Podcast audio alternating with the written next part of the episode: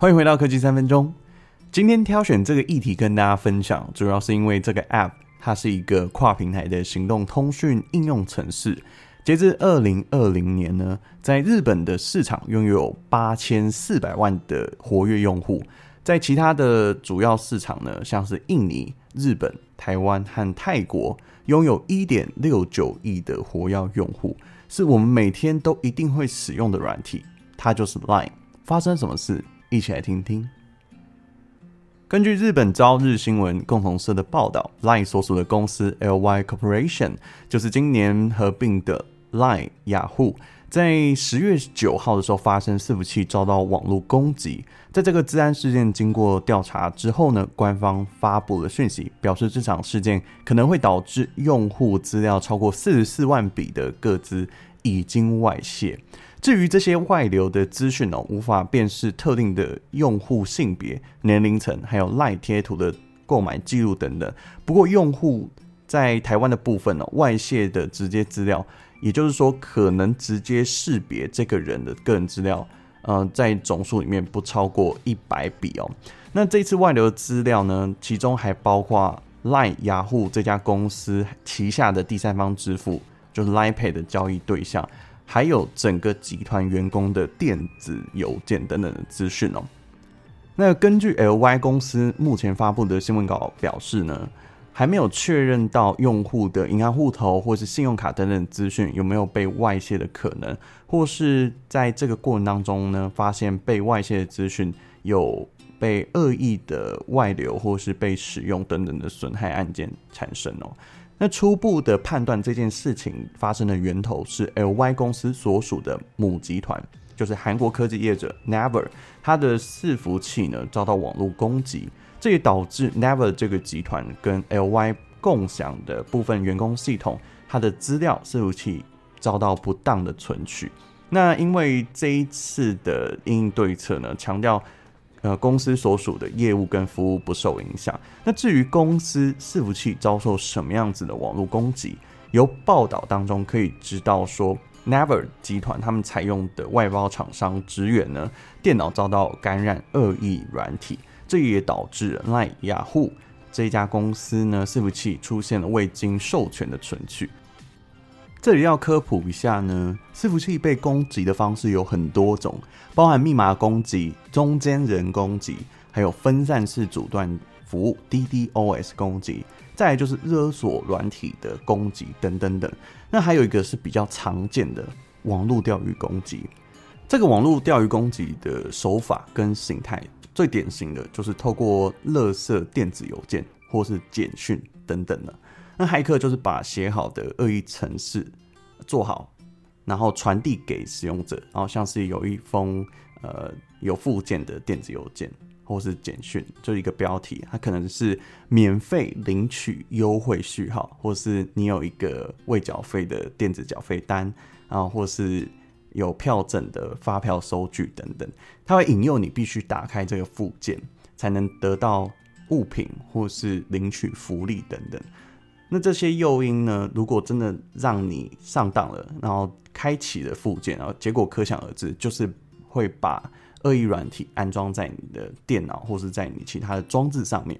接着，这个恶意软体就会把写好的攻击脚本去复制到你周边的区域网的电脑，那利用大量的恶意软体去感染其他的主机。攻击的方式包含就是在整个网络架构里面的网络层。传输层和应用程式这一层去攻击哦，那最后就会回传到他所拿到的资料封包，或是让骇客有权限去拿取你所有的电脑资料。所以不管是企业或是个人，都要小心防范这类型的网络攻击，以免造成财产上面的损失哦。其实过去 LINE 也有发生过类似的资料外泄事件哦，像是在二零二一年三月的时候，被发现允许中国相关协作业者去查看使用者的个资。那当时母公司成立第三方调查委员会进行处决哦。那公布调查报告指出，LINE 是没有顾及个人资料可能会外泄给中国政府的风险，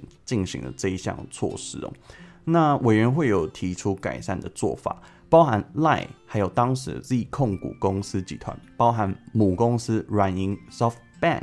都应该去设置经济安保，还有保护各自的监督体系。也是因为这件事情发生以后，才发布了使用者条款，让用户可以去探究各资流向哪些国家还有地区。当然，资料会如何被存放还有处理。那当然，这件事情呃产生之后呢，这也会让使用者去思考说，包含你用户自己的照片还有影片，然后日常生活会使用的行动支付、l i Pay 等等的交易记录资料。会存放在哪里？后来 LINE 也有公开说明，这些资料最后会流向韩国的数据中心。也是因为这件事情发生之后呢，LINE 才取消让中国的协同单位取消远端查看用户个资的权限，并且结束部分委托给中国的一些业务。那至于用户的这些数据资料，会从原先的韩国陆续转移回日本。预计二零二四年会完成全部的转移哦。那在同年十一月，Line Pay 也发生了交易个资外泄的事情哦，大约有十三万三千多笔的交易资讯一度被上传到网络上面被公开，其中包含日本用户五万多件，还有台湾、泰国用户两边加起来总共是八万多件哦。那这次外泄的资讯曾经。被存取十一次，那 Line Pay 外泄的资料详细的记录用户的交易日期、金额，还有用户的 User Name，那加上加盟店的识别嘛等等。那如果被有心人士拿到加以解析，就可以轻易的得知这个个人档案、照片，还有公开的一些讯息，进而就可以描绘他的生活样貌，还有日常行为。不过这一次的事件当中，并没有直接泄露姓名、地址、电话，还有信用卡号码、银行账户等等的比较私人机密的资讯哦。那报道指出呢，这些交易资讯会外泄，主要是因为点数调查的集团公司员工，他不小心把档案上传到 GitHub 上面。GitHub 是给软体开发者使用的一个原始码代管的服务网站哦，所以从二零二一年的九月十二日开始，一直到事发的十一月二十四号，网络上面任何人都可以进行查阅。那 Line Pay 对此事件呢也公开了道歉哦，表示误上传的档案现在都已经从网络上面进行删除了，并且通知交易资讯遭外泄的用户。那目前为止哦，一直到现在哦，没有发现任何用户有因此而受害。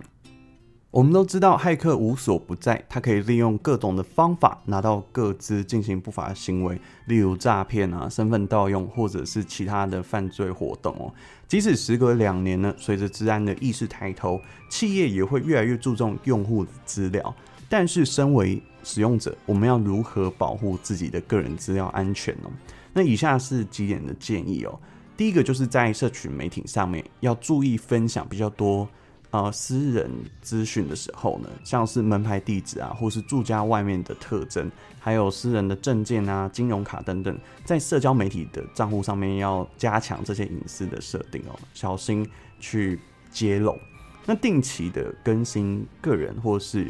公司的账号，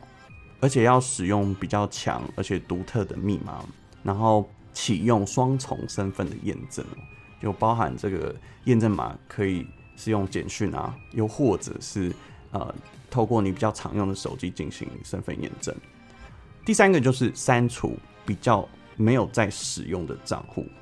特别是有一些账户是你有绑订阅制，上面有你的信用卡这些身份资讯的。然后还有要删除来路不明的应用程式。还有你在浏览器上面的一些扩充功能。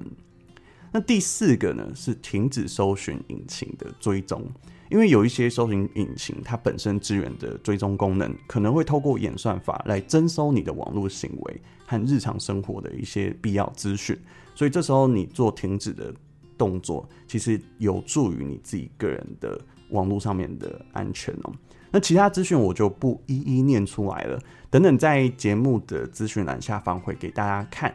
讲完了在网络上要注意的事情以后，我们来聊聊 LY 最近的动向哦。赖在二零二一年宣布跟日本的雅虎进行合并，一直到今年的九月一号也正式的进行合并以后，公司的名称也更换为 LY Corporation。那 Line Pay 呢也拓展了跨境的服务，让使用韩国新韩卡的用户呢，可以在台湾的 Line Pay 特约商店进行扫码的交易。那另外，在 LINE 二零二三年行销年会上面，他们也宣布，在明年的部分，他们会推出 AI 共感式的行销文案助手，提供给企业主还有社群小编，能够在更短的时间内，还有高效的方式去撰写文案啊，经营推播讯息，还有经营客户的关系。在金融的部分，LINE Bank 纯网络银行和联邦、渣打分别推出了两张 LINE Bank 联名现金卡。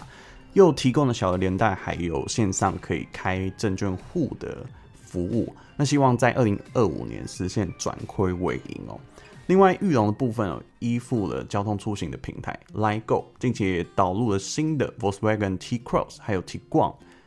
还有另外一个品牌是 Volvo XC40 电动车的版本哦。所以总而言之哦 l i e 在我们日常生活当中哦，已经占据了非常非常多。所以不管呃，食衣住行娱乐，从小聊天或是大到可以存放照片、影片，还有像是金融支付，都要小心资讯的安全哦。那以上就是今天的节目内容，希望你会喜欢。欢迎按赞、订阅并分享。我是魏云凯，我们下次再见，拜拜。